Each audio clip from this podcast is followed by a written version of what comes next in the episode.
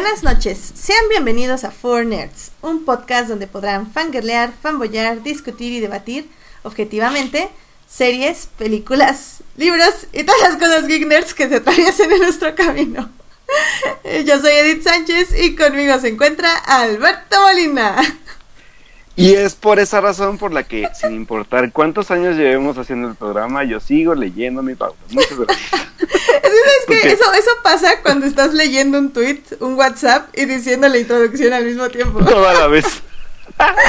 Así como, ¿qué? ¿Qué estaba diciendo? ¿Dónde estoy? Así, programa. ¡Ah!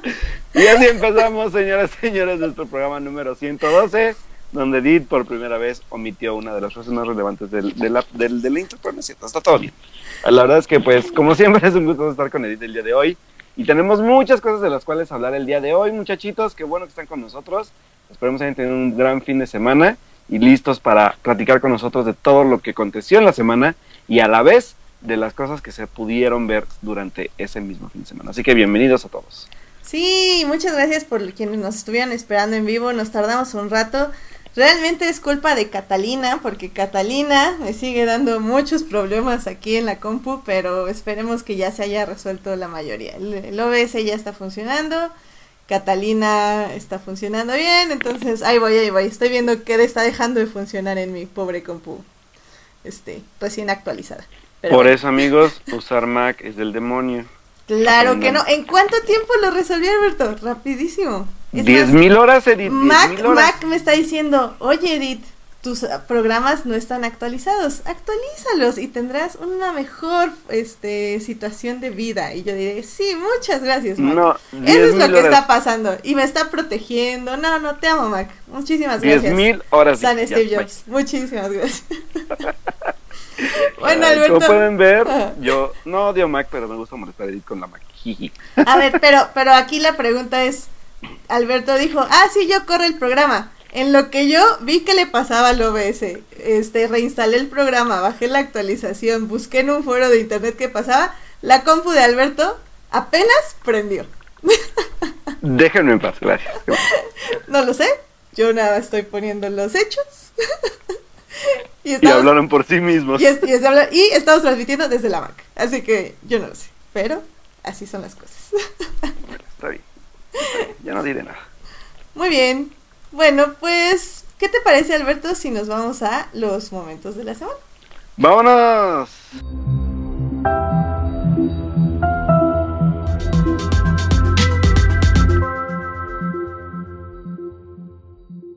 Muy bien, Alberto, pues dime, ¿cuál fue tu momento de la semana?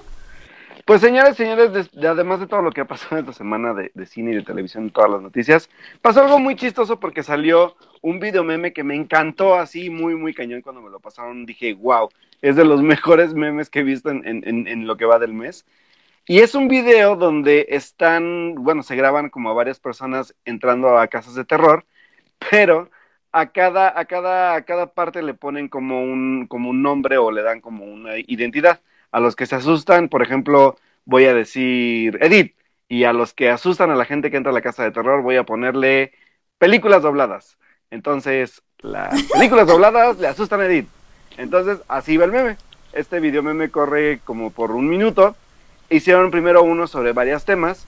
Y exactamente el día de ayer, alguien de Twitter, porque ya saben que no tienen nada que hacer en Twitter y todos están viendo a ver cómo mejoran las cosas, sacaron un video meme también de esta misma versión, pero con cosas referentes al cine. Por ejemplo, si hablamos de papeles diversos, Scarlett Johansson. si hablamos de tu Quentin Tarantino, pies en sus películas.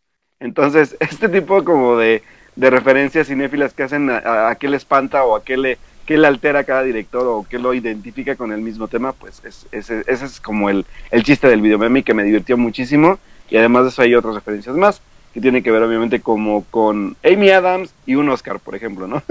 Entonces va, va muy divertido. Se los voy a dejar en la página y la verdad es que sí, compártanlo mucho porque está muy, muy bueno. Y pues fue mi momento de la semana bastante, bastante divertido y que me hizo muchísimo. Yeah, muy bien, muy bien.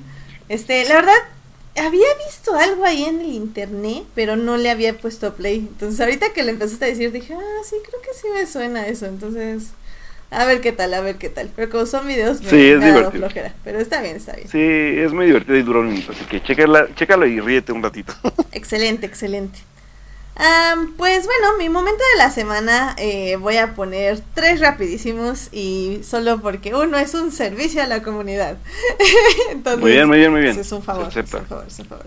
Entonces bueno, primero los momentos de la semana rapidísimos que eh, obviamente tienen que ver con Fórmula 1. Este, pues Mercedes ya ganó el campeonato de constructores. Esto van a decir, Edith, pero no se ha terminado la Fórmula 1. Y yo les voy a decir, no, no se ha terminado. Pero todos los equipos están tan atrás en puntos que aunque Mercedes pierda los siguientes este, premios, aún así ganaría. Y por eso ya ahorita es el campeón de los, el campeonato de constructores, es decir, la escudería ganó el premio. Ahora ya nada más nos falta ver que Hamilton se corone como campeón.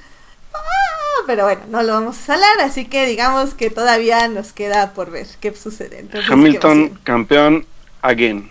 Again, and again, and again. And again. Pero bueno.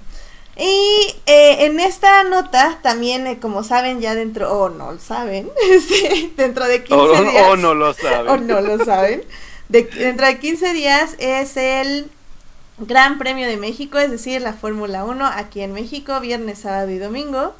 Y digo, en esta nota, eh, hace esta semana pasada, se anunció que México es la mejor experiencia deportiva del mundo por el Leaders Sports Worlds y le dieron este premio, Leaders Sports Worlds del 2019. Y pues ya saben que esta es la mejor experiencia deportiva del mundo. Así, nada más ni nada menos, GP de México, Fórmula 1. Que, estuvo a punto de no estuvo a punto de no pasar, por cierto. ¿eh? Mm, más bien estuvo a punto de no seguir. O sea, este de, Bueno, sí, seguir. Este sí iba a ser sí o sí. Eh, los siguientes eran los que ya no. Así que ya saben, o sea, si quieren gastar unos tres mil, cuatro mil pesos en Fórmula 1, yo les puedo recomendar los mejores asientos. Pues así que ya saben a quién acercarse para cuando vayan a comprar sus boletitos. Sí, sí, sí. Entonces, eh, pues sí. Así que ese es la el premio que se le dio a la GP de México. Ahora, el nada más rápido, el anuncio público es que para todos los que viven aquí en la CDMX, eh, ya salieron las nuevas tarjetas de transporte público. Y, están bien chidas. Yo necesito la mía. Está bien bonita. Y lo que me enteré, y es por eso que es este, este anuncio de servicio público, es porque al parecer ya van a dejar de funcionar todas las tarjetas anteriores. Esto es hasta enero, así que tranquilos, no tienen que ir corriendo al metro para comprarse una nueva. Esto va a ser hasta enero pero ya quieren cambiar todas las tarjetas por básicamente esta que no solo sirve para Metro, sino para Metrobús, Trolebús, Ecobici y RTP. Entonces, para que vayan programando, porque ya saben que eso de ir a la a la taquilla que te den una nueva tarjeta casi siempre no tienen, así que nada más para que lo tengan en vista que tienen unos cuatro meses para conseguir la nueva tarjeta. Ahí también el tren ligero entra. Sí, dije Ah, no, el cablebus, el que va a ser el nuevo cablebus. Pero bueno, así que vayan por ella, está muy bonita, yo ya la tengo. Eh, la están vendiendo en toda la línea naranja, que es la que va de Rosario a Barranca del Muerto, y la línea dorada que va de Miscuac hasta no me acuerdo qué estación, porque no me acuerdo cuál sirve. Entonces son esas, así que... Yay. Muy bien, y, la verdad están muy bonitos los diseños, ¿eh? me gustó mucho y creo que sí vale la pena también como aquellos que coleccionan las tarjetas, pues que sí los, los este, pues la compren y tengan ahí su colección de tarjetitas, pues ya no les funcionan las otras. Sí, efectivamente. Muy bien, pues yo creo que con esto nos podemos ya pasar a las noticias de la semana. ¡Vámonos! Noticias de la semana. Eventos. Trailers. Hashtag no vean trailers. Chismes. En,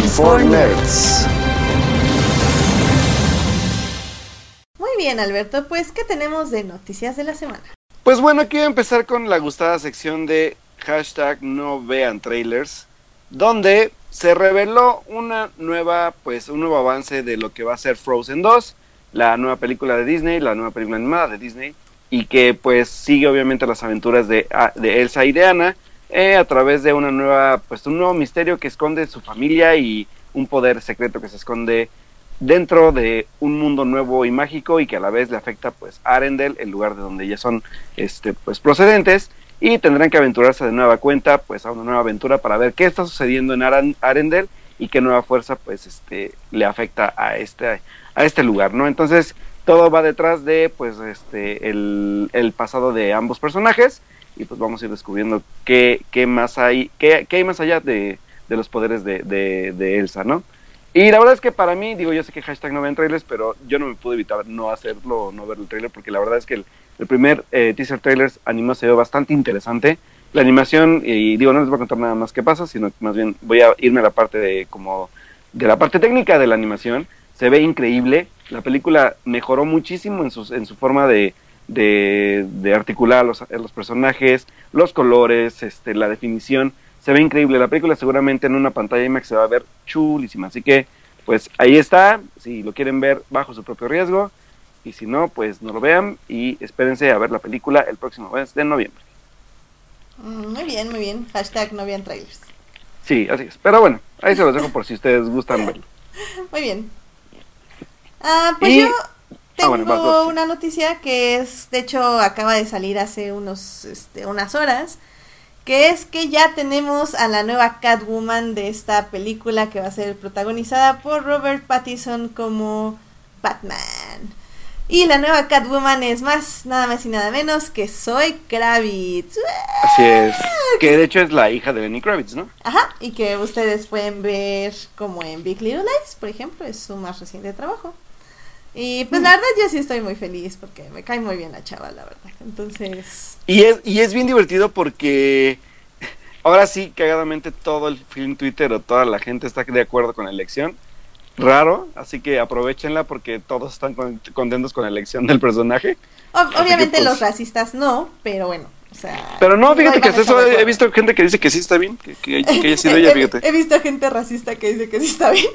Sí, de hecho, así- hasta, hasta decirlo así suena cagado, pero sí. Wow, es súper sad, pero oh, súper bien, ya no sé, qué, qué miedo. Sí, ya no sé, yo también- tampoco sé qué decir, pero bueno, lo tomaré de alguna forma. Y sí, pues la verdad es que yo estoy muy contento, la verdad es que yo la he visto solamente en, en- creo que en un proyecto y, y- y digo, bastante, es bastante buena la chica como actriz, así que vamos a ver cómo, cómo le resulta un personaje, que recuerden que ya habíamos visto en un personaje también, este, pues afroamericano, que fue Halle Berry antes, pero que la verdad es que no nos queremos acordar de ello, pero No, bueno, Sí, no, no, no, no, no es cierto, Alberto, que- ¿de qué hablas? digo, sé que existió, pero la verdad es que no, no sé, no sé, pero bueno, el chiste es que no va a ser la primera, pero seguramente sí la que venga a mejorar, pues, pues un personaje tan icónico como este, ¿no? Ay, no, ay, perdón, es que acabo de ver el chat y Jorge Arturo nos está acordando de otra película donde salió Zoe Kravitz que yo no quiero acordarme, así que si quieren ver qué película es, váyanse al chat porque no la voy a mencionar. Ok, muy tiene bien. que ser con, tiene que ver con la autora que no debe ser nombrada, así que Ah, sí.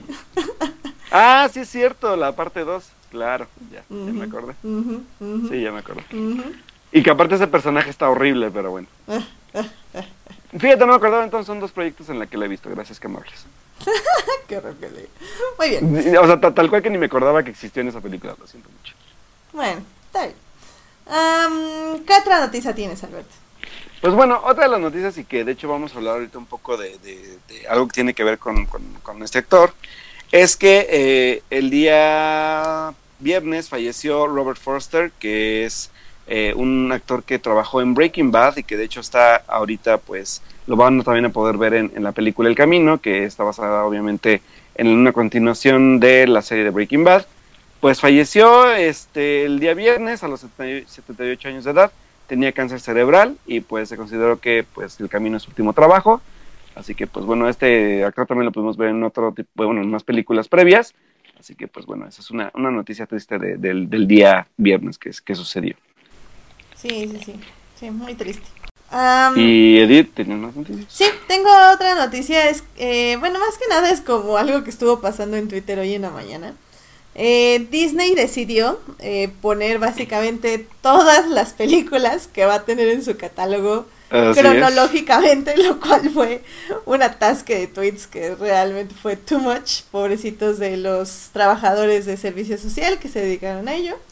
Am, pues básicamente a mí me llamaron la atención varias películas. Obvio no vi todo el hilo, pero tiene, tiene muchas cosas por las que dije, no manches, sí, sí lo contrato y, y no, no, no, o sea, me pongo todo el mes a ver todas estas joyas de mi infancia que obviamente no me acordaba que existían y ahorita que las vi me entró así como un flashback ratatouille y ya estoy Ah. llorando, entonces fue como, oh my god. Pero creo que la que más me convenció fue que vi que va a tener la serie de X-Men Evolution. Así O es. sea, vi la portada y no re- y en ese momento literal recordé cuánto me gustaba esa serie. O sea, fue súper raro así de, de años de no pensar en esa serie. Y de pronto fue así como, no manches, yo amaba a esos personajes. Y, y ni siquiera sé si la vi completa, porque pues obviamente la veías en los horarios que la cachabas, como la cachabas y dónde la cachabas, ¿no? Claro. Y entonces fue así como, oh my god. Y pues también obviamente tiene Remember the Titans, que ahorita creo que sigue Netflix para nosotros. Eh, tiene otra que se llama The Kid, que es con Bruce Willis, que yo me acuerdo que me gustaba también un montón y fue así como... Ah, ¿qué? la de Me encuentro conmigo. Ándale, sí, creo que así se llamaba en español. Entonces, la verdad es que sí me está dando ganas de cancelar Netflix como unos 3, Sí, que- 4 que- meses que- y que pasarme porque- a Disney, ¿eh? Que ojo porque esas películas eran no necesariamente de Disney, pero son de Buena Vista. Que a final de cuentas era también Disney, ¿no? Pero era la distribuidora de Disney para películas de live action, por ejemplo. Y que la que dices tú era parte de ese, de ese concepto. No sí, como un, como un tipo este Fox 2000, algo así. Ok, ok. Era un apartado de live actions producidos por Disney. Exacto.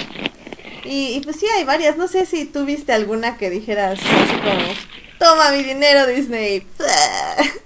Vi, vi serie, vi una serie que dije qué bueno que, que, que se va para allá, pero no me acuerdo cuál era. Ah, ahorita me acuerdo, porque era una serie de estas live action que me llamaban la atención. Que por ahí también vi que van a... y dije, ¿por qué van a poner los Jonas en Disney Channel? La Disney Channel ahí, esa serie no, no existió, ¿por qué la ponen ahí? Esa, esa, esa serie fallida que hicieron hacer de los Jonas Brothers, que nomás no jaló, por ejemplo. Dije, ay, no. Pero sí, esa, la verdad es que el hilo fue como bastante sorprendente, que fue como, creo que ya se están preparando porque recuerden que estamos a, pues ya un mes, ¿no, Edith? De que ya llegue la plataforma, menos de un mes. Sí, pues ya nada, literal. Digo, Obviamente re- recuerden que en, Estados Unidos acá Sí, llega sí, sí. A, a inicio de a inicio de año. Sí, sí, lo cual Porque es un bueno, poco recuerden que se iba a tardar un año más, ¿eh? Eso sí, eso sí. Pero nos llega a inicios de año, así que pues preparen sus carteras porque yo ya preparé la mía, porque sí, por lo menos voy a pagar seis meses adelantados de Disney Plus, ya lo dije. Yeah. muy Sí, bien, ya. muy bien. Ah, y aparte, ya hablando de Disney Plus, hoy se lanzó el primer avance de La Dama y el Vagabundo en live action.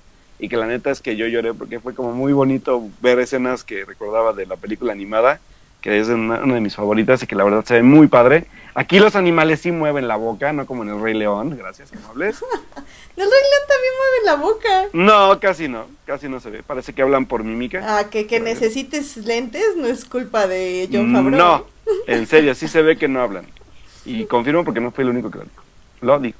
Mm. Así que La Dama y el Vagabundo se va a estrenar el 12 de noviembre también en la plataforma cuando la plataforma llegue y además por ahí viene una serie que nos interesa a todos en este podcast que se llama The Mandalorian. Muchas gracias, qué amables. Que fue de hecho la última que pusieron en su hilo.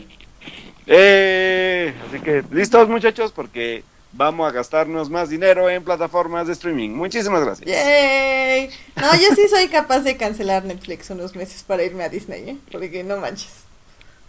Too much dinero. Yo no creo cancelarlo, pero sí voy a tener que dejar de hacer cosas como comer, por ejemplo. Mm, Sí, sí, sí, sí, lo, lo entiendo perfectamente. Am, le pedí al chat que nos dijeran las películas que estaban esperando más de Disney Plus y bueno, este Jorge Arturo nos dice que la serie animada de Gárgolas. Monse, Uy, sí. Monse dice que Recreo y That's So Raven.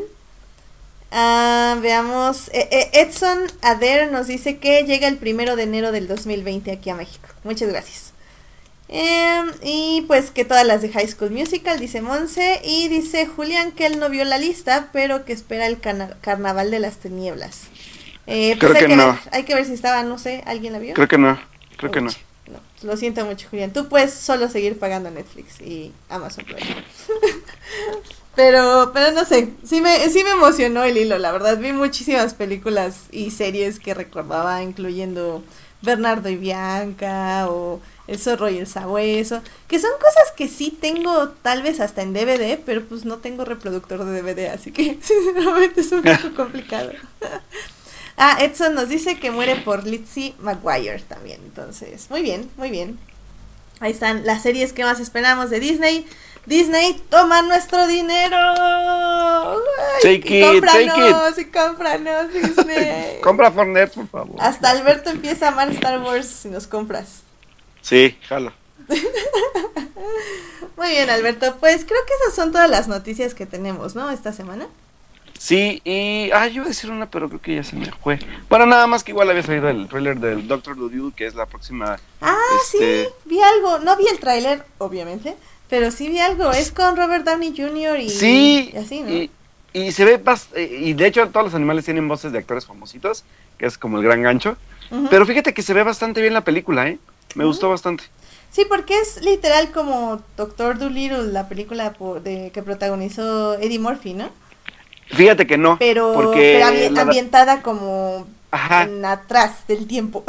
sí, se, se ambienta en épocas como de los 20 y así. Ándale. O sea, la verdad se, se ve bastante interesante y Robert Downey Jr. se ve, bueno, o sea, se ve bien en un personaje que no sea Iron Man, gracias.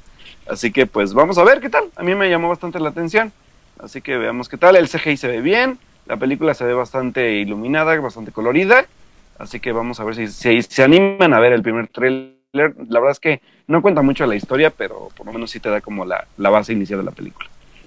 Y antes de irnos, va mi última, que sí, esta sí era importante y me la estaba saltando, Edith que se ¿Qué, anunció que, eh, que Alfonso Cuarón firmó un deal con Apple TV para que produzca una serie nueva en la plataforma nueva de Apple, para una serie de televisión, que la cual recordemos, Cuarón no es nuevo en esto, ya había hecho una serie antes con J.J. Abrams que se llamaba... ay, no me acuerdo cómo se llamaba ahorita, que me ayuden en el chat, porque recuerdo que la vi dos capítulos y la dejé de ver porque estaba muy, muy, muy flojita. Y la serie se canceló creo que a los ocho episodios o algo así. Pero bueno, esperemos que esta, esta no sea la, esta no sea la mala y que le vaya bien con la serie. Y pues a ver qué puede ofrecer Cuarón. Recuerden que, bueno, nada más la produce, no sabemos si va a dirigir algo, pero bueno, ahí, ahí la lana también de Cuarón ya va a estar impuesta dentro de la parte de Apple TV Plus. La verdad es que pon que Disney Plus lo vamos a contratar por este pues por la nostalgia y por nuestra infancia y lo que quieras, pero Apple creo que lo vamos a contratar porque realmente se ven cosas muy interesantes. Chazelle también por ahí anda Chazelle. Bueno, es- Y la, y la serie, y la serie de, de este ay, ¿cómo se llama este cuate? Ay, del de Aquaman, que también se ve buena esa Mm, serie. sí, Jason Momoa.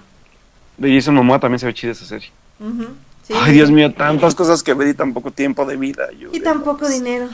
Tampoco Y tampoco dinero también. Sí, Sí, también. Pero bueno. Así que ahí están las noticias ahora sí. Sí, estas fueron las noticias de la semana. Am, dice Arturo Aguilar que, Jorge Arturo Aguilar, que se ve como la suma de Sherlock Holmes más Piratas del Caribe. Sí, oí mucho eso, que parecía como Johnny Depp en Los Piratas del Caribe. No, ¿qué les pasa? Nada que ver. ¿Nada que ver? Ok. Dice Alberto que nada que ver. Hashtag no vean trailers, pero sí. Sí, no. Muy bien. Eh, también está aquí Uriel en el chat, pero lo voy a banear porque porque porque me estuve echando carrilla en Crónicas del Multiverso, así que baneado Uriel. en fin. Bueno, eh, Alberto, ¿te parece si nos vamos rápidamente a literatura? Que tengo como dos cositas que Sí, mencionarles. vamos, porque yo sé que te leíste dos libros más de algo que te gusta, así que venga, cuéntanos. Yay, vamos. Vamos. Literatura. Ficción. Fantasía. Novelas. Autores. El club de lectura. The Four Nerds. Muy bien, ya estamos en la sección de literatura. Em, como saben ustedes, bueno, les quiero hablar de dos cosas, eh, no dos libros, bueno, un libro y otra cosa, porque este, básicamente eh, sí tenía ganas de, de hecho, hablarles ya dos libros de dos en uno, porque este, están como muy relacionados. Pero mejor no, mejor lo extiendo dos podcasts y así tengo más excusas de hablar de Star Wars. En fin, ya estoy muy cerca de terminar, o bueno, más bien de estar al día con el canon de Star Wars. En esta ocasión me leí A Crash of Fate, que es el libro de Zoraida Córdoba, que es una autora que ya se está volviendo bastante este, utilizada en la saga de Star Wars. Ya estamos viendo su nombre varias veces eh, durante, pues ahora sí que este tiempo, lo cual quiere decir que ya se está volviendo una regular. Eh, la verdad es que eh, como autora no creo que sea una excelente, excelente escritora, pero al menos sí sabe su género y sabe cómo llevarlo a cabo. básicamente A Crash of Fate es uno de los dos libros que sacaron para promocionar Galaxy Edge que es este programa, digo este programa, este parque de atracciones de Star Wars que pueden ir y pues, vivir la experiencia de Star Wars en el planeta de Batu. Eh, el libro está obviamente ambientalizado ahí en Batu, en Black Spire, el, outpost de Black Spire. Eh, A Crash of Fate nos cuenta la historia de Easy y Jules, que son eh, dos niños que viven ahí en Batu y que pues tienen una gran amistad y por azares del destino o por cosas que ellos no entienden, eh, sus familias, la familia de ella se tiene que ir a otro planeta y pues no se vuelven a ver hasta pasados varios años donde ella tiene que regresar eh, por una serie de circunstancias a Batu y se encuentra con su amigo Jules. Obviamente esto es como se oye, es una novela romántica es una novela para adolescentes y la verdad es que está muy bonita. Eh, si les gustan mucho este tipo de géneros o son unos románticos irremediables como a veces lo tendemos a hacer, creo que la pueden disfrutar mucho. No vende creo que sí vende eh, bien Galaxy Edge, pero no lo vende tanto como la novela que les voy a hablar la próxima semana, porque de hecho ya voy en el 90%, o sea, ya voy a acabarla mañana o pasado mañana. Em, esta, esta, novela no te vende tanto eh, Galaxy Edge, pero sí te sitúa muy bien en las tiendas y atracciones que van a tener.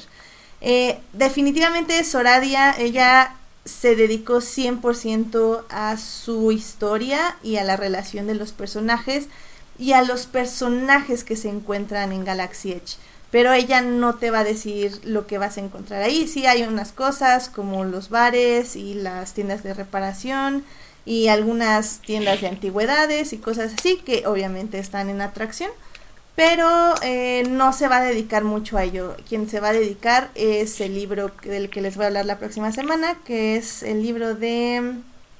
Ah, se me acaba de ir Black Spire. Ahí, ahí sí lo trata mucho la autora eh, de Laila Dawson, si no mal recuerdo.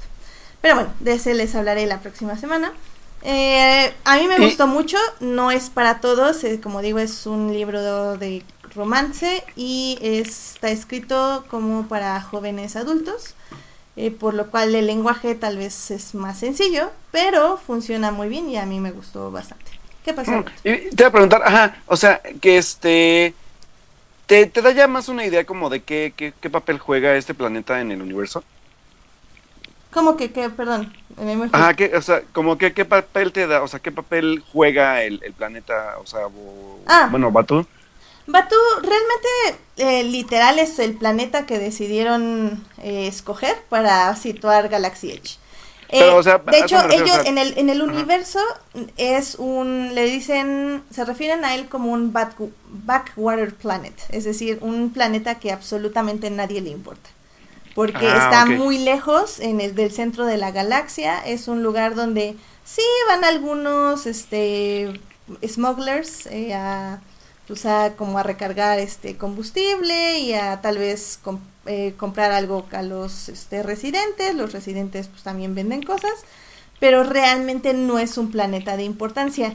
Hasta que llega una tal Bimorandi y es rastreada por la primera orden y es cuando llega la primera orden a Batú a buscar a la espía de la resistencia, Bimorandi. Pero ese es justamente el otro libro del que les voy a hablar la próxima Ah, semana. perfecto. O sea, ya ahí ya, toma, ahí ya toma, ya toma este, como importancia el, el qué, qué papel jugará Ajá. el planeta. Exacto, importancia actual, porque digo, para quienes ya leímos anteriormente el libro, por ejemplo, de Tron Alliances, eh, sabemos que Batu eh, fue visitado por Padme en algún punto de las guerras clónicas. Ahí fue donde mataron a una de sus handmaidens y donde descubren el plan de los separatistas para infiltrarse con los clones. Que eso fue justamente en la época de los clones, o sea, hace muchísimos años, hace ya unos 40 años de lo que estoy hablando ahorita, ¿no? De lo que estamos viviendo en Galaxy Edge, se podría decir. Pero, pero sí, Mm. definitivamente por eso digo que este libro es más como Pues sí, es como... una novela romántica basada en Batú, pero el libro que nos va a situar en la situación de, del- de la atracción de Disney es el libro del que les voy a hablar la próxima semana. Ah, muy bien, perfecto. Para también que nos cuentes un poquito de, de qué va más este planeta y, y del por qué es viable para un smuggler llegar ahí. Sí, sí, sí.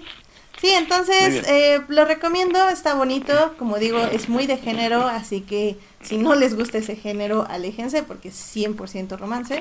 Eh, pero a mí me gustó bastante, entonces es de los, de hecho, eh, al contrario, bueno, no sé qué piense la gente, pero Star Wars tiene mucho romance en su literatura, pero no tan canalizado, o sea, no, no es como que te- hay como 40 novelas de romance.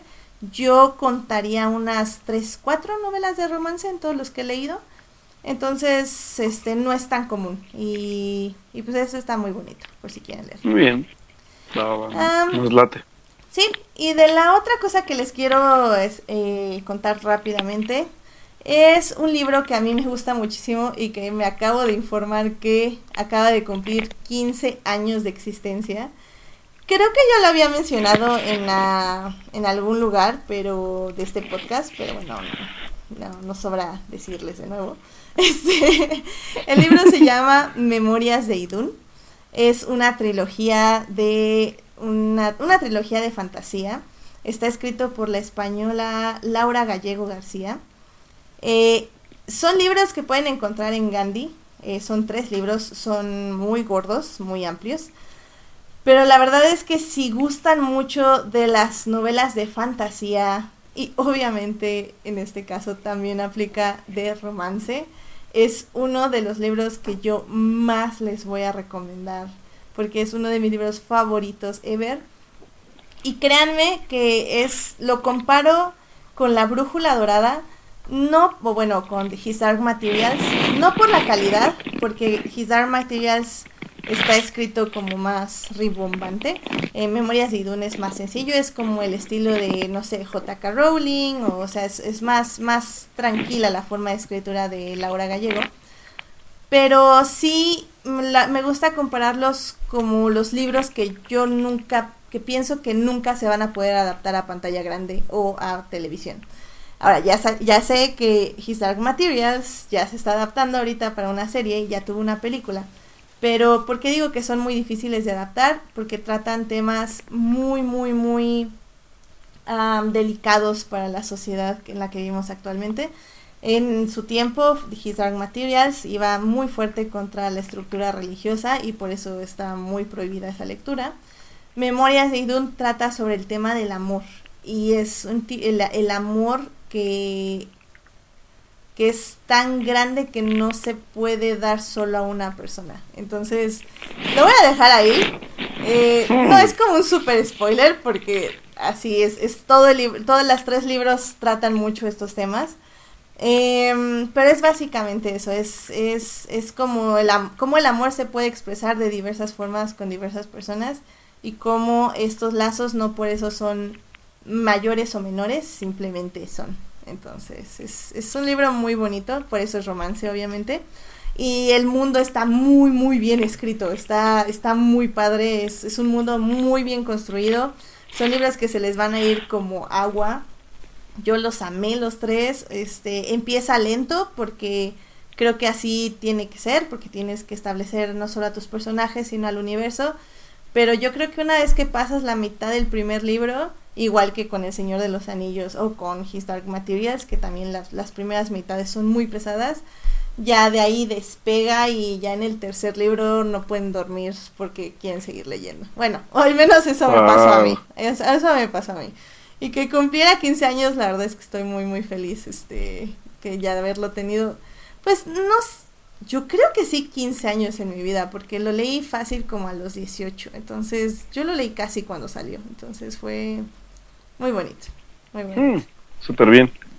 Obviamente lo pueden encontrar en Kindle y así, ¿verdad? Sí, sí, sí, y te digo hasta en Gandhi, yo de hecho Ah, los perfecto. tengo físicos, eh, los compré en Gandhi. Y creo que otros en el sótano, porque yo los quería en pasta dura y, y no los conseguí. Eso sí, están en pasta blanda, entonces probablemente se les van a deshacer, pero pueden comprar otra copia, entonces no hay problema. Para que, esta esté cuidada.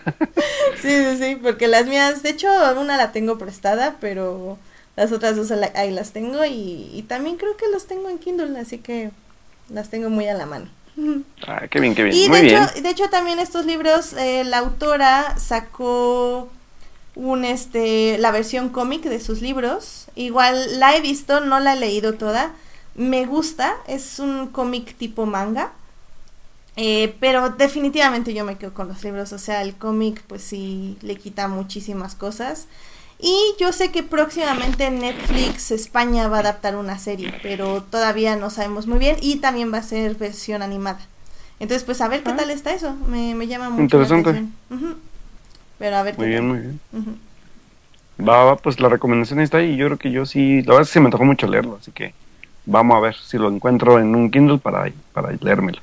Sí, sí, sí. sí. Va, va, va. Todas maneras tengo Edith que si me los puede pasar luego, pues igual me los pasa aquí.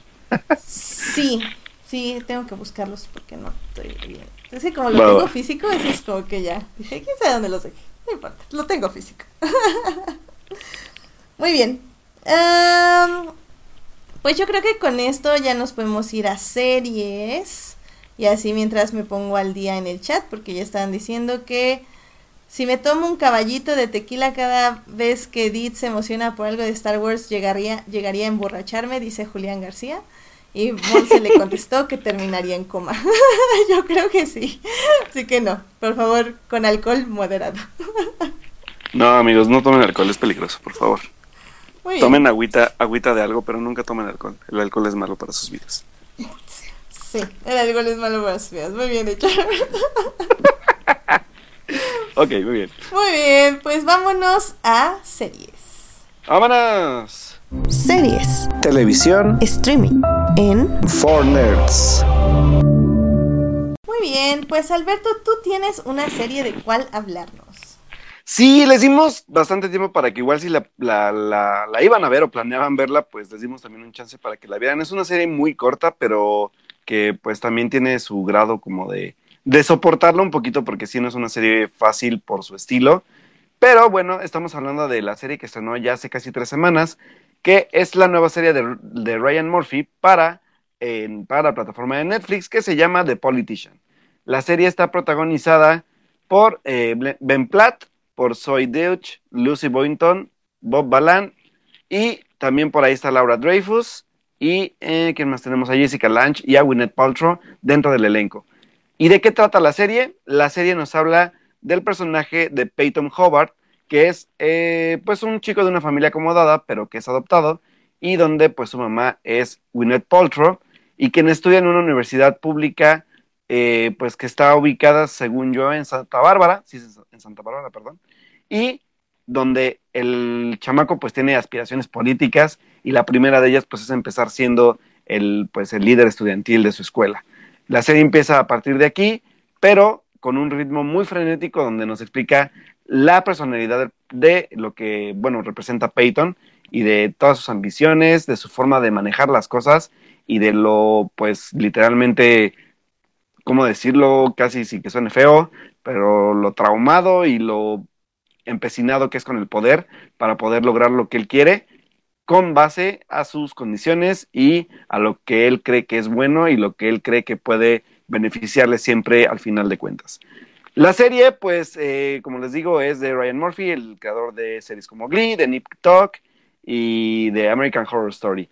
Y pues obviamente a partir de ahí les voy marcando pues la idea de qué series se van a encontrar al momento que vayan a ver The Politician. Una serie dramática, en el aspecto no dramática de drama, sino dramática en lo exagerada que llega, lo que puede llegar a ser. Un humor bastante ácido, pero también no para todos. Es un humor muy negro, pero a la vez es un humor que peca a veces demasiado de ser, entre comillas, bastante inteligente o haciendo chistes que también obviamente referencian, referencian perdón, aspectos políticos de Estados Unidos, eh, aspectos también culturales de allá, que son un poco más conocidos por allá, ya sea musicales, de actores, de artistas, y a la vez también toca temas un poco escabrosos, pero que lo hace, que es, creo que siempre ha sido mi problema con Ryan Murphy desde Glee, que tocar un tema dedicado en el aspecto, por ejemplo, cuando hablamos de, de diversidad sexual o cuando hablamos de, incluso cuando él llega a tocar los temas de que tienen que ver como con, con ¿cómo se dice? Con inclusión social, por ejemplo, con personas con discapacidades. Siento que a veces Ryan Murphy cree que por añadir un personaje, por ejemplo, con síndrome de Down como lo era Becky Glee, o aquí donde también pone como personajes con, con alguna característica de este tipo, creo que por meterlos y hacerlos a veces un poco patanes, si quieren verlo así, un poco atrevidos, por decirlo así, porque para mí no es atrevido, es un poco más hacia otro, tema, hacia otro tono, perdón. Creo que cree que eso es inclusión para, para una serie, pero creo que no necesariamente es así. Pero bueno, eso ya cada quien lo, lo definirá al, al, estilo que le gusta a Ryan Murphy y, la gente que está pues involucrada con él, que es Brad eh, Falachuk y Ian Brennan, que son los creadores también de, de, la serie con él, que también obviamente han trabajado ya pues desde siempre en sus series. Y la verdad es que no lo sé, la verdad es que la serie me entretuvo bastante, pero no por esto quiere decir que sea una serie buena.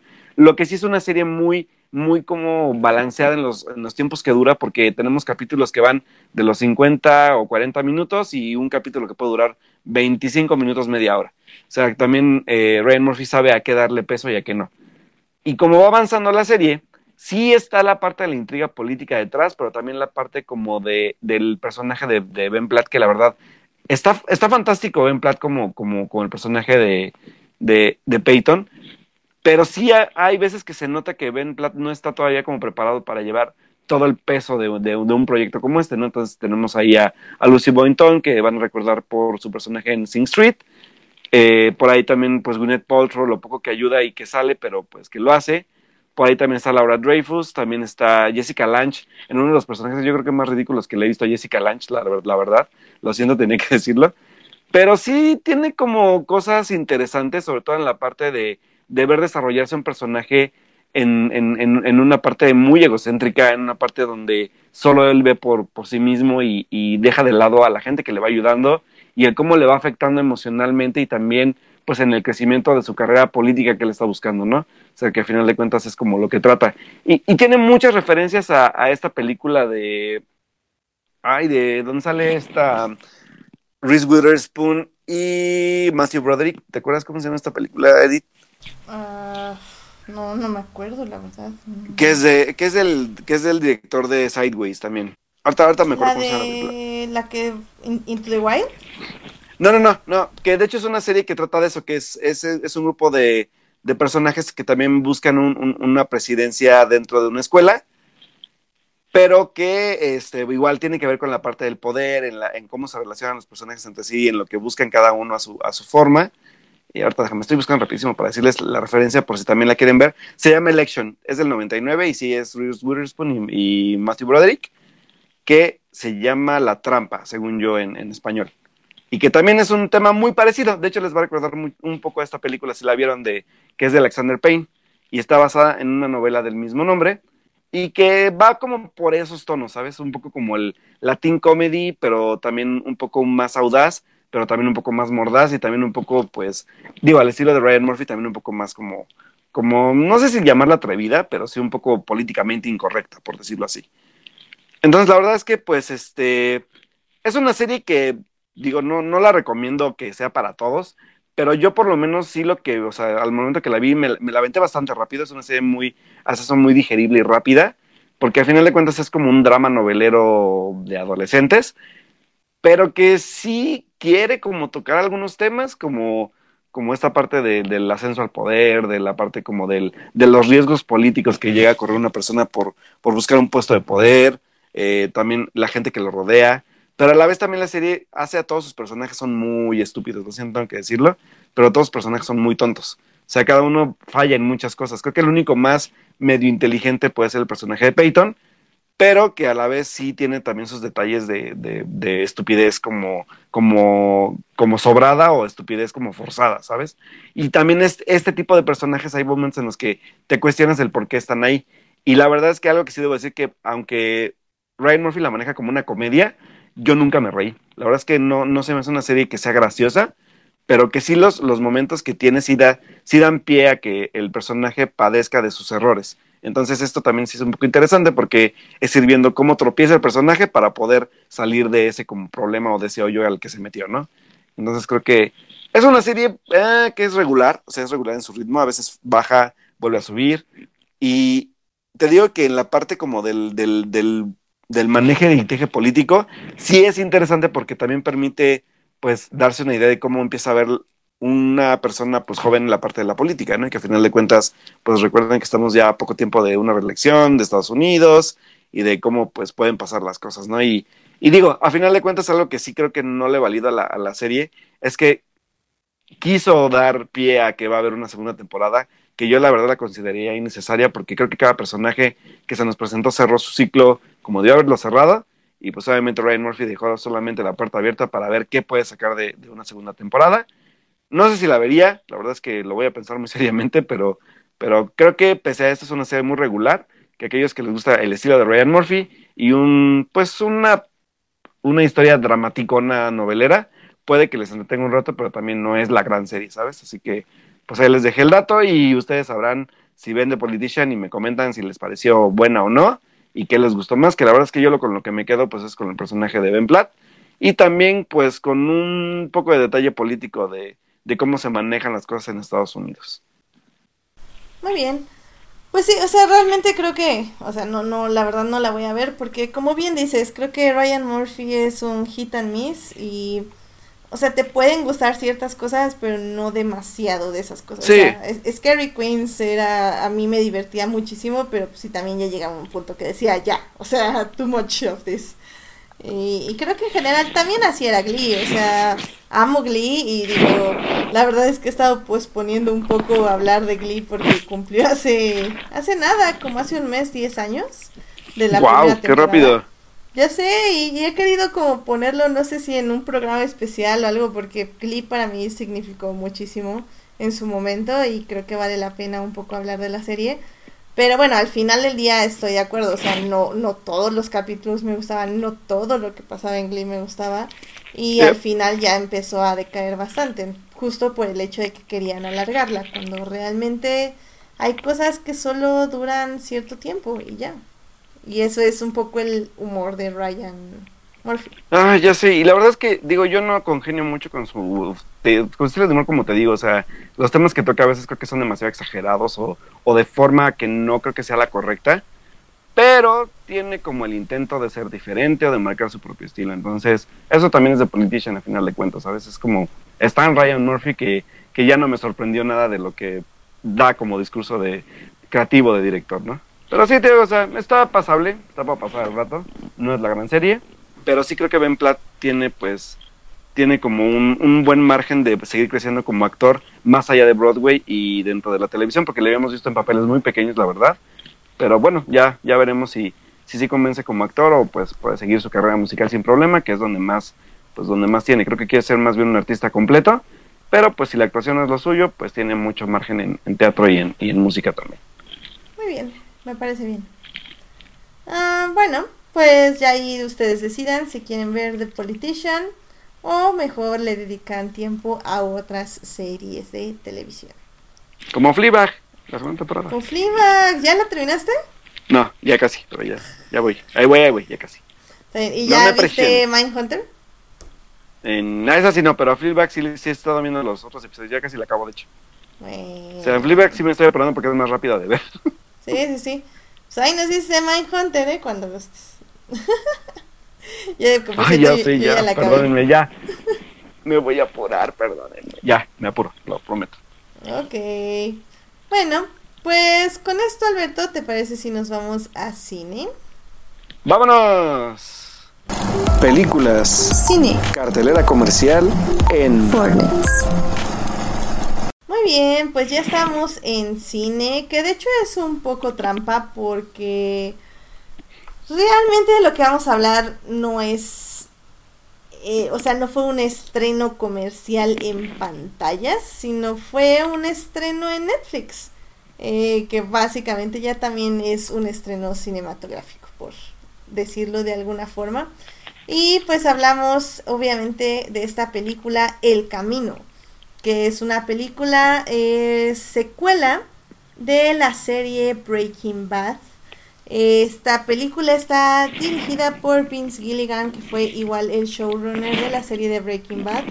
Es un guion de él y pues básicamente él decidió contar esta historia.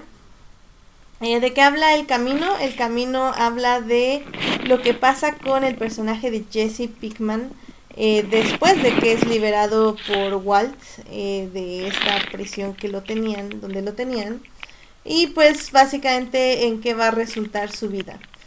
antes de hablar de la película El Camino, me gustaría un poco, Alberto, que habláramos de la serie de Breaking Bad.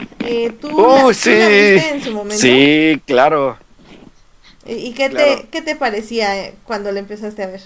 Fue bien divertido porque Breaking Bad, cuando, cuando decido ver Breaking Bad, me agarró en un momento donde me quedé desempleado y tenía literalmente, hasta, cuando todavía existía, porque ya no existe, la versión de un mes de prueba de Netflix para que puedas ver si le quieres contratar o no. Y la verdad es que como era muy pobre ya, me había gastado toda mi liquidación, dije, pues ni, ni modo, ¿qué hago? pago, pues, pues, contrato el mes gratis y me aviento la serie que tenga que ver rápido. Agarro, empiezo a ver Breaking Bad y literalmente Breaking Bad me la aventé en un mes. O sea, la verdad me la devoré. O sea, creo que para mí Breaking Bad sí marcó un parteaguas dentro de la, de, la parte de la historia de la televisión moderna de Estados Unidos. Sobre todo porque son historias que no se contaban antes como esas temáticas obviamente pues de también donde se, se dio un boom de, de, series de narcotráfico en Latinoamérica y pues obviamente Vince Gilligan, ¿cómo se llama? Gilligan. Gilligan. Vince Gilligan, gracias, ya. Ya, ya, este, pues la verdad es que también creo que vi una buena oportunidad, pero no una serie como, como, ¿cómo decirlo? Como una serie genérica sobre el tema, no una serie pues básica sobre lo mismo, sino que en verdad le puso mucho, mucho énfasis en desarrollar el, la decadencia de un personaje, ¿no? Creo como, como lo es Walter White, y que marcó también un, un, personaje creo que diferente, que no se había visto pues creo que en la televisión y que además le daba una proyección visual muy interesante porque Vince Gilligan y Breaking Bad fueron, bueno, fue el que el, de los pocos que cerró sus series de televisión grabando a 35 milímetros y donde se veía increíble la serie visualmente por los entornos que manejaba y las tomas y los encuadres y el ritmo que le daba la serie. La verdad es que creo que todos estos pues pros de la serie se ven a la fecha y que digo divertidamente todavía con, en el camino trata de como emularlas un poco porque por ejemplo si nos vamos a ver el Cold Soul pese a que el estilo visual quiere parecerse cambia mucho ya como va avanzando la por, por lo menos la primera temporada y que le da un estilo también diferente pese a que es el mismo entorno pues ya la visión de, del personaje Soul por ejemplo pues ya es otro rollo no por, así decirlo. Entonces creo que Breaking Bad sí marcó un, un, un como parteaguas y, un, y una voz para los creadores de, de, contenido televisivo para decirles, miren, aquí hay este, pues, oportunidad de hablar de cosas diferentes, de, de contar un personaje diferente que no necesariamente tiene que ser un, un, este, un, protagonista héroe, sino un protagonista perfecto o, este, ¿cómo decirlo? Como, como vulnerable emocionalmente de las formas que siempre lo vemos, sino que más bien qué pasa cuando un personaje se ve literalmente al borde de la muerte y sí está vulnerable, pero también tiene que, que ver por muchas cosas más allá, por su familia, por no dejarles este, deudas, por, por lograr por lo menos tener éxito por una vez en su vida, como él lo dice, ¿no? Porque además de todo, Walter White en la primera temporada se ve a sí mismo como un fracasado. Entonces, ¿qué va a hacer para poder cambiar su vida antes de que todo, todo acabe y, muera a causa de un cáncer que lo aqueja, ¿no? Sí, porque justamente es lo que te iba a decir, este, digo, no sé si todos nuestros escuchas ya vieron Breaking Bad o saben de qué se trata, digo, yo pienso que al menos tienen una vaga idea de qué se trata porque eh, fue, fue un fenómeno muy fuerte, sobre todo ya eh, al, en la, su última temporada, en su quinta temporada. Pero bueno, eh, ya lo decía Alberto ahorita, es Breaking Bad es una serie que trata acerca de un maestro de química de así de una secundaria que es diagnosticado de cáncer. Entonces, em, como decisión para dejarle algo de dinero a su familia antes de morir, decide eh, como su eh, que es cuñado es este policía de la DEA de que son los que van eh, por las bandas de drogas.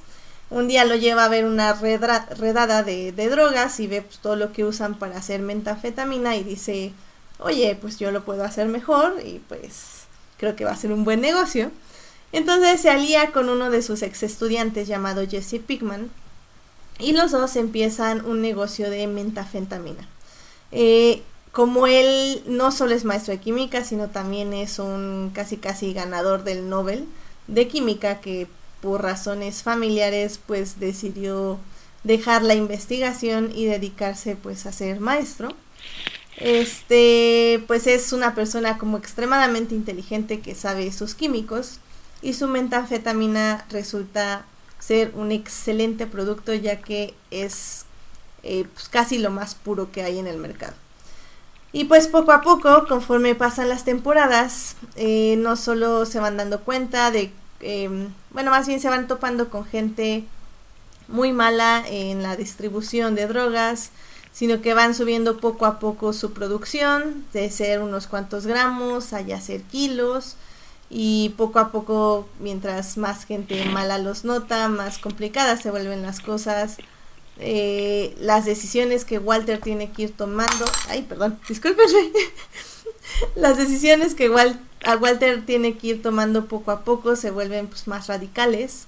Eh, Jesse también tiene que tomar decisiones radicales. Eh, los dos sacrifican muchas cosas. Mucha gente muere, mucha gente explota. Y pues al final Breaking Bad trata sobre la historia de la decadencia de un hombre, que este hombre es Walter White, eh, que va de tratar de proveer a su familia a ser consumido por la ambición y por el ego y pues básicamente termina pagando al final a mí lo que me gusta de todo este cambio es que lo que empieza siendo como una buena intención y que pasa siendo como la parte de mi familia primero, al momento que Walter sabe todos estos fracasos que, que lo, lo, dejaron también pues en la lona y en la parte como de todo lo que quiso hacer, este es como su primer gran logro y, y también este ego y este, como dices, este, esta ambición empieza a crecer porque nunca lo había vivido. Entonces, a, pesar de todo, Walter es una persona inteligente en la forma en que maneja su negocio. O sea, la gran, la gran como idea de aquí es de de ver cómo también un personaje con un gran intelecto puede y llevar más allá un negocio como estos, ¿no? Sí, digo, creo que Mira, no, yo no volví a ver la serie para prepararme para la película. ah, no, yo tampoco. Mi, mi, hermana sí. Se vio todos los episodios, creo que, que más o menos como en un mes, un mes y cachito. Ya ella misma me confesó que algunos sí los estaba adelantando, nada más a las partes claves, porque pues no le iba a dar tiempo, evidentemente. Em, llegué a ver algunos, algunos episodios con ella, ningunos así en específico. Me dio una lista de cuatro episodios que decían que para ver antes del episodio. Nada más vi dos, vi uno random y, y el final, básicamente. lo que sí estoy de acuerdo es que es una serie que, que podemos reinterpretar y que podemos analizar de varios ángulos, porque creo que en su momento se llegó a la glorificación de este personaje, ¿no?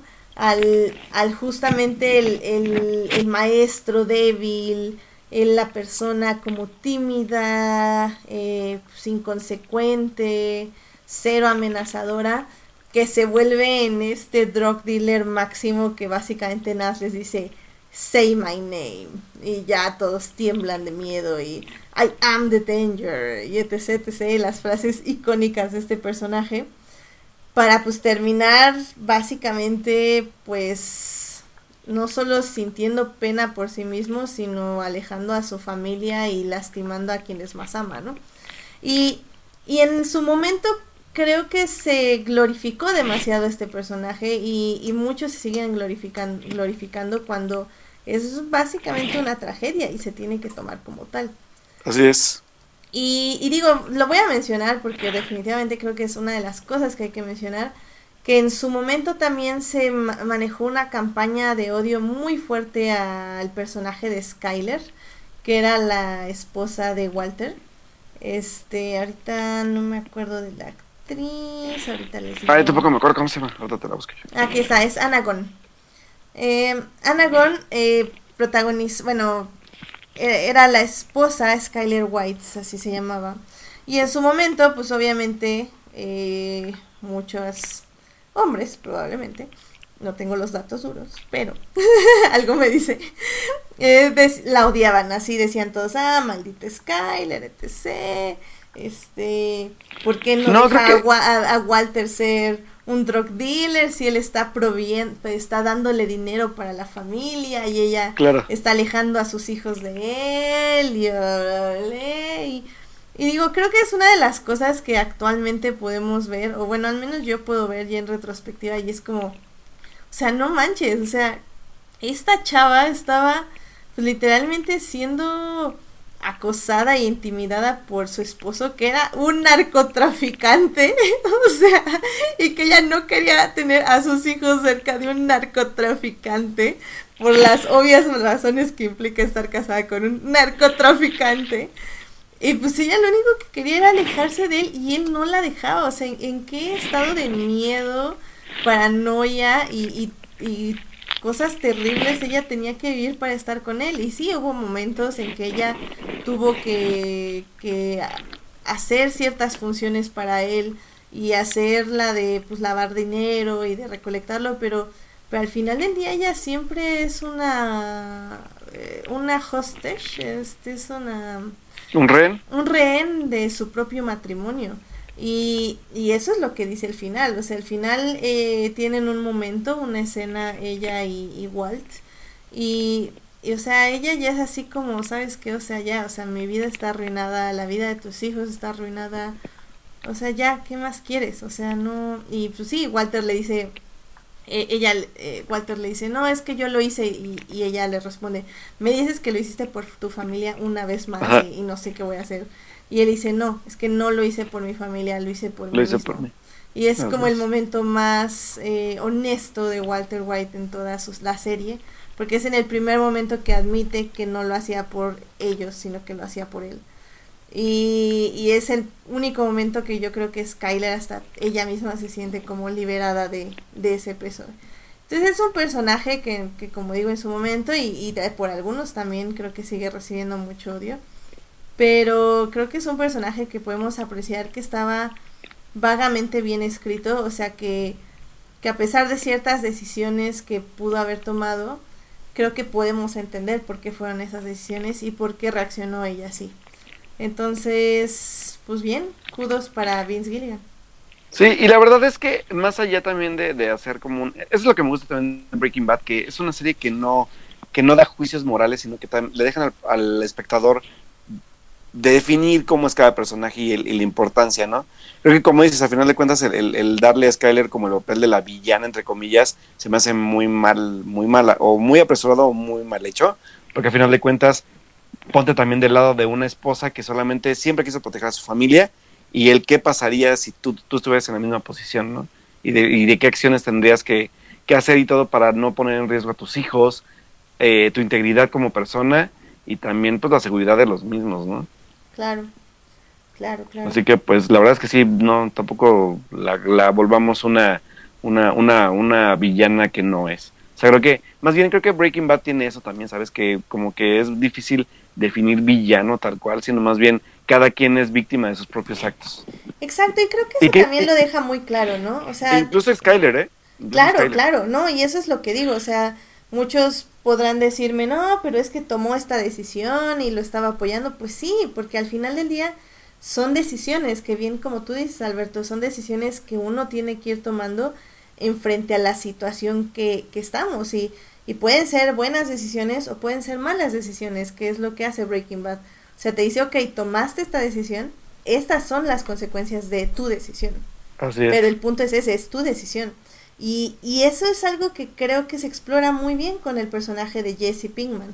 O sea, es un personaje que, pues, entre comillas, ni la debe ni la teme. O sea, al inicio sí le ayuda mucho a Walter, pero luego Walter como que siempre lo quiere a su lado para ejercer un tipo de protección hacia Jesse o protección para hacia él para tener a alguien Ajá, a quien que, controlar. que más bien creo que creo que es la parte de la protección así él como personaje y la manipulación para lograr lo que él quiere. ¿eh?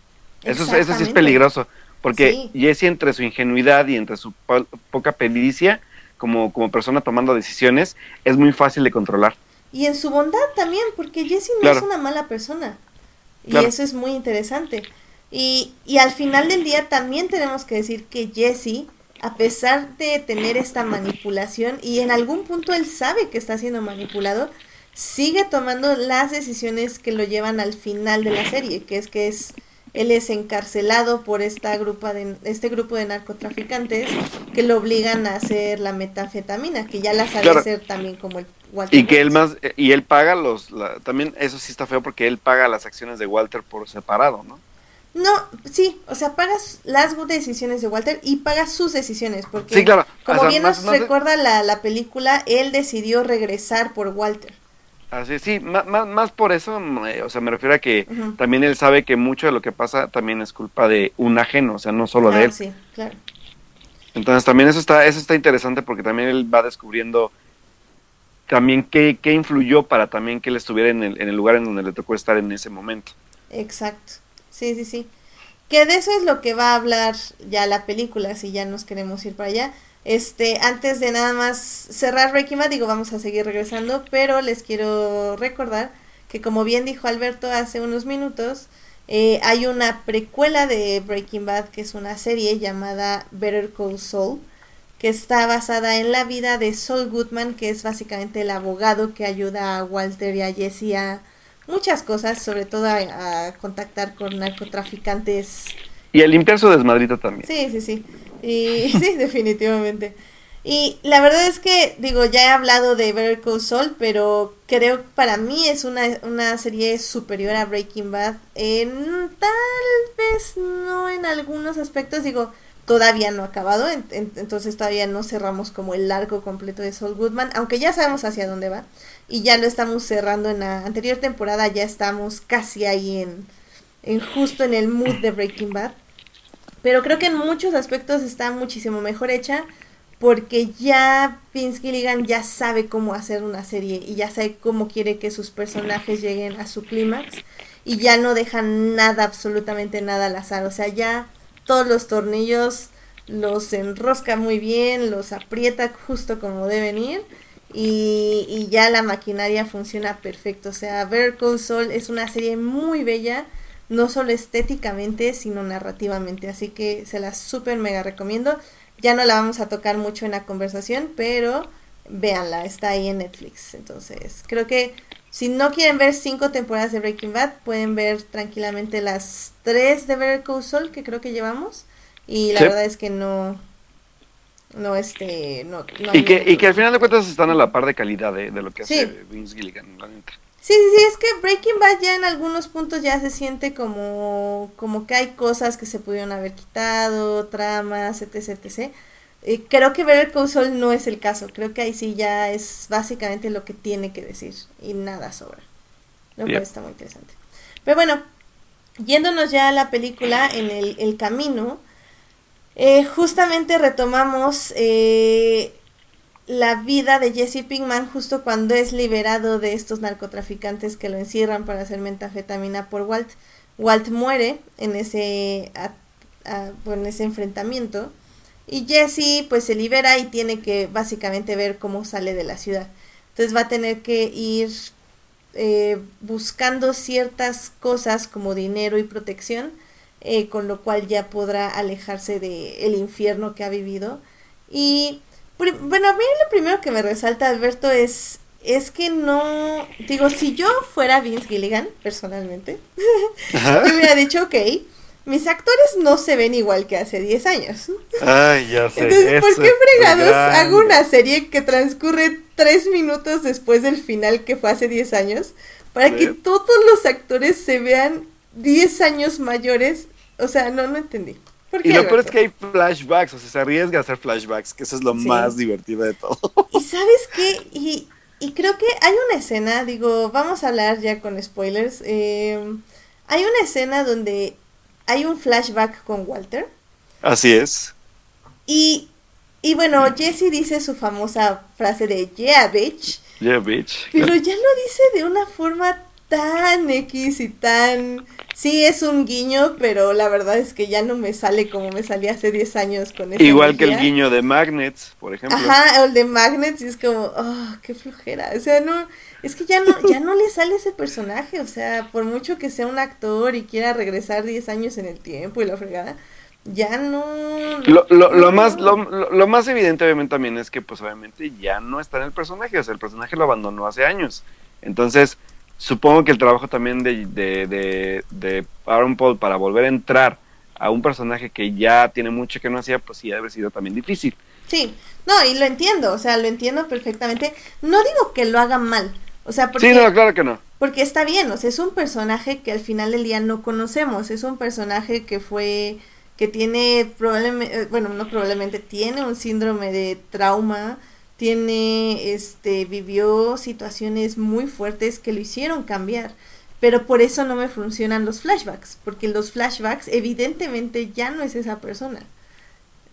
Exacto, o sea, cambia mucho el, el, el, formato que le da Vince en, la historia que ya va siguiendo del After, porque sí al, al inicio sí es como de, sé que va a ser como un, ¿qué pasó después, no? Entonces es como, va, va bien, va bien, y cuando empieza a usar los flashbacks es de, no, no lo hagas, por favor. Sí, no, se ve todo súper mal. qué. Y los flashbacks al final de cuentas, pues obviamente es puro fanservice, ¿no? O sea, como para justificar algunas cosas, para sacar otra vez a Walter, para sacar a ciertos personajes. Entonces es como de... Y, y la neta es que el más, más horrible de todos fue ver al personaje de Todd.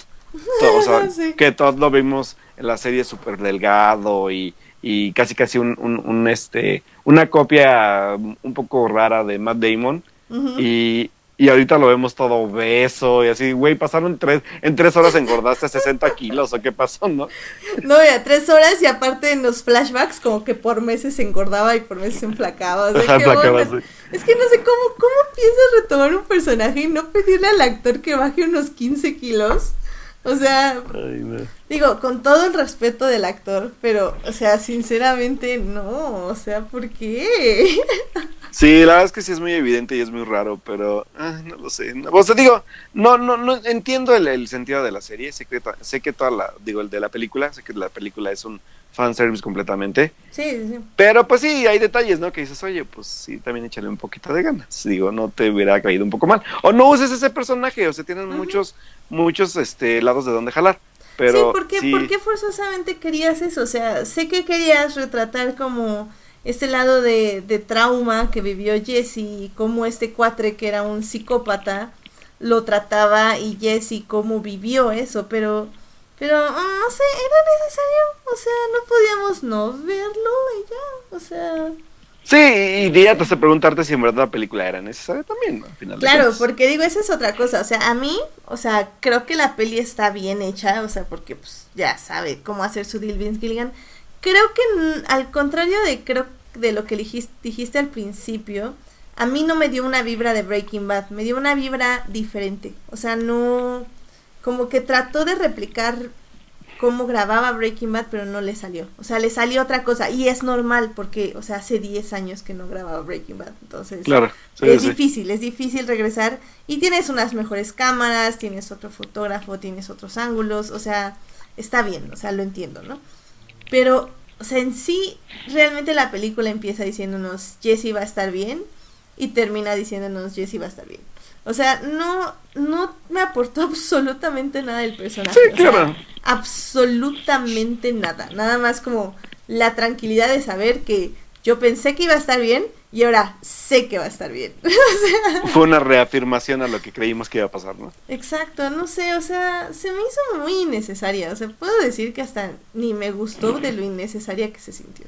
Yo la, yo, yo la vi entretenida, no digo que una, o sea, está bien hecha, está Sí, bien sí. actuada, Sí, sí, sí. Pero pues sí, o sea, es como de, ah, sí, existió el camino que es como un, un, un, un epílogo de la, de la serie si lo quieres tomar.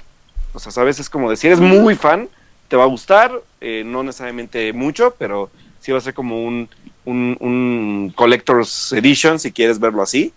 Ajá. Como solamente para fans, a veces como de, soy muy fan de Breaking Bad y va, lo compro porque soy muy fan. Ya, eso es todo. Sí, pero yo les digo, si son muy fans de Breaking Bad, vean Better Call Saul. O sea, ¿sabes? Mejor. O sea, Sí. eso me aporta muchísimo más, me da cosas del universo de Breaking Bad, pero a la vez me da un arco eh, completo de, un- de personajes nuevos que viven el universo de Breaking Bad y los mismos dilemas del bien y el mal, de la avaricia y del poder sobre lo que es correcto y lo que es bueno para otros, de la empatía. O sea, todo ese discurso me lo da Bre- eh, Better Call Saul. O sea, realmente el camino no me dio absolutamente nada de eso. No, solamente, vol- nada más como, como dices, una reafirmación de lo que pasó. Y, y aparte, o sea, eso, reafirmación y ya sé que Jesse va a estar bien porque ya también sé que se puede defender y matar gente sin ningún problema. O sea, eh, no Ajá, sé, o aparte. sea... Sí, esa, esa fue como la única evolución, ¿sabes? Como Ujú. del, del por fin tomar el riesgo que tomó Walter para ser libre, si quieres verlo así. Sí, tomar las riendas de su destino, como. Exactamente. Pero aún así... ah. Pero ahí digo, igual y la verdad es que no me interesaba mucho si mataba gente, ¿no? La verdad. Sí, no, y digo, pero qué necesidad. ¿Para qué tanto? Es que Ay, sí, o sea, toda esa parte de, de las matanzas sí se me hicieron bien por ti, Jessy, pero mm, está bien por ti. Que también la matanza se me hace un poco ir contra el personaje, como de más bien llevarlo igual al límite, no tanto porque ni siquiera es un límite que necesita de llegar. Pero es como de, ah, bueno, pues ya te atreviste a hacer lo que no te atrevías a hacer, ¿no? Wow, bravo. Felicidades por ti, ya, bye. Sí, sí, no, y, y- no sé, o sea, ah, también eso no te da como mucha tranquilidad, porque entonces, ¿aprendiste o no aprendiste la lección? O sea, no sé. Ajá, e- es que esa es la gran cuestión. Porque es como de tú siempre fuiste una persona que estuvo en contra de eso, pero sabes que al final tienes que llegar a ese punto para ser libre, ¿no? Y es como de, ah, no lo sé, no, o sea, la verdad es que no le compré el, el- el cambio. O sea, creo que pudo, es un personaje un poco más, que tenía un poco más de, de- de carne diferente a lo que era Walter White, y aún así, pues tuvo que hacer cosas que no debía haber hecho para ser, entre comillas, libre. Entonces, como de, eh, no lo sé. Es que Jessie era la parte humana. O sea, mientras Ajá. veíamos como... e- Eso es creo que también lo bonito de Breaking Bad, porque mientras empezamos pe- pensando que Jesse era como el, el ladrón sin código moral, este, el junkie sin, sin escrúpulos, la fregada y media, o sea, realmente fueron los papeles invertidos. O sea, eh, pensamos, al inicio pensamos que Jesse era así y que Walter era una buena persona, que solo quería hacer lo mejor por su familia. Y al final terminamos al revés. O sea, Walt es una persona sin escrúpulos, que lo consumió su ego, su adicción lo consume. Y Jesse es al final del día una buena persona que solo estaba tratando de hacer lo mejor para los demás. Eh, para los demás en- eh, me refiero a su círculo de gente que amaba. Y, y eso es un poco el punto. O sea, que Jesse siempre tuvo, o siempre era esa ancla que nos eh, que nos jalaba a la humanidad. Y, Claro. y esta peli sueltas un poco el ancla porque ya no es 100% humano, o sea, tiene como este trauma que lo corrompe, que, que se entiende perfectamente, vivió una, una experiencia traumática horrible, em, pero, pero me das como pie a algo y, y no me lo estás cerrando, me lo estás dejando abierto en un, en Ajá, un o sea, epílogo. abres- Ajá. Abres ahora más cosas. Exactamente, entonces no estoy segura si quiero que lo abras, ¿sabes? O sea, Sí, claro. mm, O sea, ni era necesario, ¿sabes? Es como, ah, no lo sé. exacto. O sea, yo, yo solo que sea libre y que se vaya ya a la fregada y que vive en paz. Es lo único que quería. Sí, yo también. Y qué digo, E- es evidente en el final de la serie en sí, o sea, no, no era necesario tampoco explicar lo que pasó después. Pero bueno, digo, y el cierre también súper eh, fanservice, que es la, la, la- la conversación con, con esta chica que se me fue el nombre del personaje. Ah, de Jessica Jones. Ajá. Entonces, como de, ah, pues sí, porque sabías que era importante y porque la amo mucho y la extrañaba y cómo pasó todo y así, ¿no? sí, pero ya ni Jessica Jones se ve de hace 10 años. O sea, No, no. Sí, ¿no? En- Es que ¿cómo- ya cómo- cómo- nadie, ya pasaron 10 años, son gente blanca, pues ¿qué quieren que pase? Pues, ¿Cómo- se van a cómo- arrugar. ¿Cómo les fregó la vida tres horas, eh? Neta.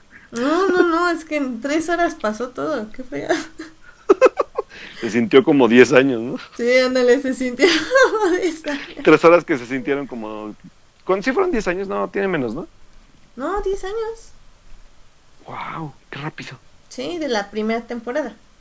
Este, la actriz se llama Kristen Ritter, que es nuestra Jessica Jones. Es Jessica Jones, así es. Y este, el personaje se llamaba Jane. Jane, ah, sí, pobre Jane. Pobre. Maldito Walter. Sí, desgraciado, hijo de... Ay, sí, es la única vez que lo odié, debo aceptar. Oh, yo lo di en muchas partes, pero sí, esa fue definitivamente una. Sí, esa fue una. que fue, que fue creo que uno de los puntos que ya fue como sin ir, sin poder seguir vuelta atrás, ¿no? O sea, Así como es. que hubo varios puntos en la serie donde las decisiones que tomaba eran tan definitorias que, que marcaban o abrían un aspecto de su personalidad en el que ya no podía revertirse a lo que era antes. Y creo que la muerte de Jane fue uno de esos. Fue uno donde ya, sí, exactamente, ya no puede regresar de lo que había hecho. Exacto. Así es. Y todos aprendimos que, como bien dice Jorge Arturo Aguilar en el chat, las drogas destruyen. Yep, totalmente. No tomen drogas. Por favor. Drogas moderadas, Ah. por favor. Y bajo supervisión de algún de un adu- compañero. De un De, adulto. de- de una, de un adulto. Sí. Ay, Breaking Bad. ¿Qué Ay. nos dejaste? Pero sí, la verdad es que, digo, al final el camino es un fanservice para quien lo quiera tomar y para quien no, no pasa nada, la verdad. Sí, no, igual, o sea, si la quieren ver, cool, si no la quieren ver, cool también, o sea, no se van a perder de absolutamente nada. Eh, así es, con- concuerdo totalmente con Edith en esta ocasión. Excelente, sí, ya, ya, es que también está diciendo este Julián que, que esta semana no se anunció sangre, el, el chat está muy tranquilo. Sí, pues sí, es que no todas las semanas podemos estarnos golpeando, hay, hay días que estamos de acuerdo, Alberto y yo. Como hoy. Como hoy, que la verdad es que sí, nos gusta mucho Breaking Bad, por ejemplo, pero pues el camino fue algo, eh, algo que pasó y ya. Pasó porque tuvo que pasar y si no pasaba tampoco pasaba nada, así que Exacto. así fue este del camino. Así que bueno, yo la verdad es que sí, más bien como dice Edith, yo nada más, nada más vi la primera temporada. de. Ves, eh, planeo seguirla viendo porque la verdad me gustó mucho la primera, pero este por tiempo y muchas cosas que me pasaron cuando la estaba viendo, pues ya no la seguí. Pero sí es una gran serie, la verdad. Y aparte este actor, ¿cómo se llama el actor? Este, el de Better Saul, Ajá, ah, se llama Bob Odenkirk. Bob, Bob Odenkirk, así es. Bob Odenkirk es un gran actor, de hecho lo pueden ver también en Fargo. En la primera temporada, según yo, o en la segunda también. Ah, acuerdo. Fargo está en mis listas de lo que tengo que ver algún día. Están, eh, creo que sí están las dos temporadas que sale de Fargo y también eh, la, la primera de Fargo está muy buena, así que chequenla. Muy bien. Edith, chécala por favor. Sí, sí, sí. Sí, Entonces esta- ahí- es- son de las que están en mi lista que algún día veré, se los prometo. Pues que primero Ah, tengo muchas cosas y ya, digo, ya, ya vamos cerrando esto, pero ya también ya me llegaron otras dos recomendaciones de series de esas fuertes que te pegan en el alma y tengo muchas ganas de verlas. Va, va, muy bien. Entonces ahí vamos, ahí vamos. Pues así es esto. bueno, pues Alberto, yo creo que con eso ya podemos cerrar el programa, ¿no? Sí, la verdad es que hubo un estreno el fin de semana, pero la verdad es que yo no fui, lo- no pude verlo, que me llama la atención, que es esta película que se llama eh, Good Boys, que yo espero verla esta semana porque sí me llama la atención. Y pues de Proyecto Géminis hablamos la semana pasada, así que eh, no había como mucho también que rascarle a la cartelera esta, esta semana, la verdad. Ah, y también de hecho, eh, bueno, una disculpa Carlos, bueno, no una disculpa, realmente es que no entendí bien cómo es que lo que escribiste en el chat, pero la película que salió con esta Julianne Moore y... ¿Quién más era? Julianne Moore y... No me acuerdo, ahorita ¿Cuál tú? La del póster este. La del póster este, la del jilguero. No, era algo de... ah, eh, ahorita aquí está, es que está cargando, mugre página de Cinepolis. El pasado que nos une. Ah, ah, sí, es Ajá. Esa peli, eh, Carlos decía que eh, primero dijo algo de, del día después de la boda y luego dijo sobre esta peli y lo que yo no entendí es que el día después de la boda es la película original con Matt Mikkelsen que que básicamente esta peli la del pasado que nos une es un remake de esa película pero ahora en lugar de que son dos la hombres son dos mujeres Michelle Williams y y Julianne Moore la de Michelle Williams y Billy Crudup, ¿no? Ah, y Julianne Moore sí, sí. ya ya sé cuál. Ajá. Ese ¿A poco ya se estrenó? Ni sabía que ya se había estrenado. Ya se estrenó y es un remake del día des- de después de la boda, que esa está protagonizado por hombres y ahora esta está protagonizada por mujeres. Y la verdad eso se me hizo bien interesante, pero igual que tú ya no pude ir al cine, entonces pues a ver si la puedo No, ver es luego. que, es que te lo digo porque acá en Puebla no llegó. Ah, Interesante que no haya llegado. Mira nomás. Me aplicaron un pachuca. Te aplicaron un pachuca.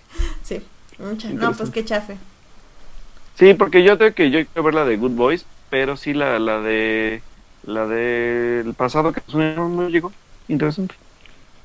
Bueno. Ya cuando llegue la, la, la- nos lanzaremos a verla, por lo menos por acá. Sí, pues igual si quieren ver la del día después de la boda es, es muy buena. Recuerdo que a mí me gustó mucho. Y- Uy, y sale Matt Milkensen. Y sale más Mikkelsen, o sea, o sea, gente, sale más Mikkelsen, por favor. Por favor, Apunten. entiéndanlo. Por favor, Apunten. entiéndanlo. Entonces, este, pues bueno. Am, en fin, pues Alberto, ¿dónde te pueden encontrar nuestros escuchas? Muchachos, pues recuerden que me pueden encontrar en mis dos redes sociales que más uso, que es Twitter como Alberto Molina con doble O y Alberto-Molina en Instagram, donde subo algunas historias, vi este fotitos y demás, pero pues ahí nos podemos mantener en contacto para seguir platicando de cine, televisión, videojuegos y demás cosas geeks y nerds que quieran hablar conmigo. Y, ahí- y ahí también recibo quejas, dudas, comentarios, recetas de cocina y trucos para Zelda porque ya me atoré en un calabozo, así que muchas gracias, qué más.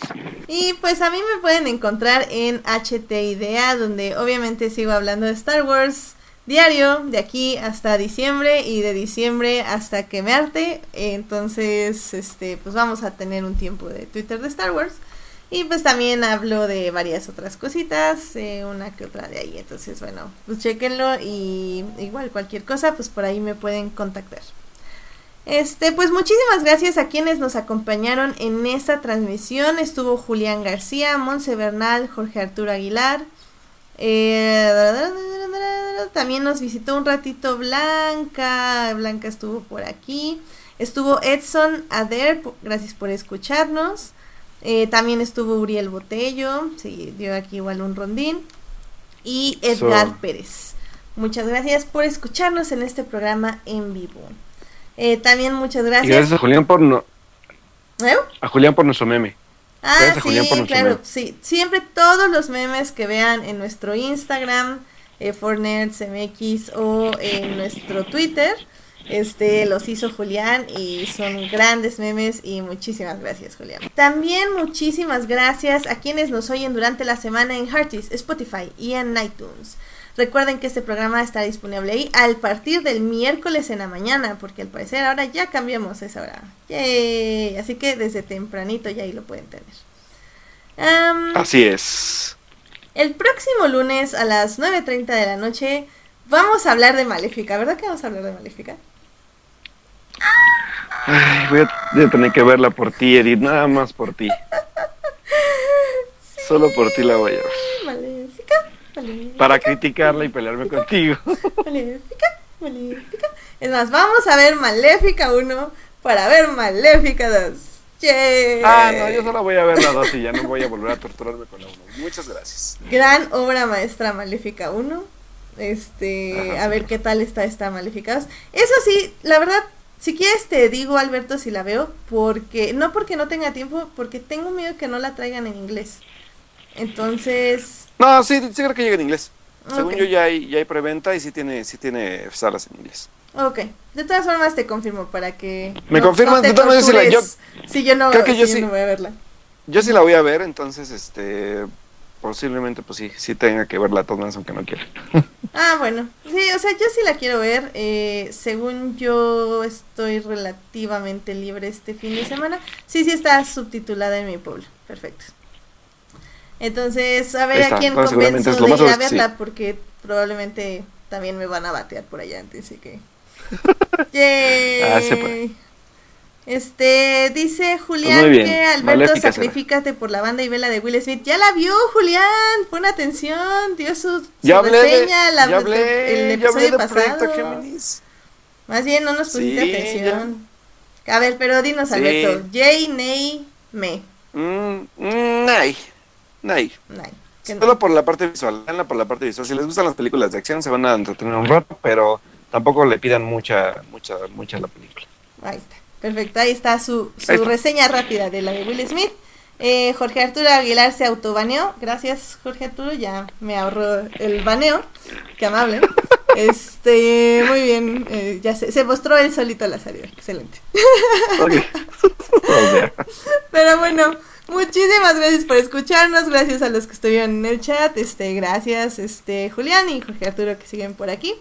Eh, pues nos escuchamos el próximo lunes. Que tengan una muy linda semana. Recuerden estar leyendo His Dark Materials porque ya viene el programa especial de esa, de esa saga. También recuerden ver Mindhunter para presionar a Alberto y que ya también hablemos de eso. Y vean sí, y te estamos, y te estamos hablando a ti, Blanca. Sí, no, Blanca ya está súper, o sea, ella me recordó Bueno, ¿eh? cuándo es el programa, o sea, el día de hoy la vi, de hecho, y fue así como, sí, Blanca, sí, yo sé que ese no, día. Blanca. Bueno, Sí, no, ella ya está súper puesta, ya nada más tenemos que avisar a nuestros otros invitados. Va, pues, me date cacahuate. Muy bien. Bueno, pues cuídense mucho y nos escuchamos la próxima semana. Nos vemos, Alberto, cuídate mucho. Bye, Edith, adiós. Buena, semana a todos. bye bye. Adiós.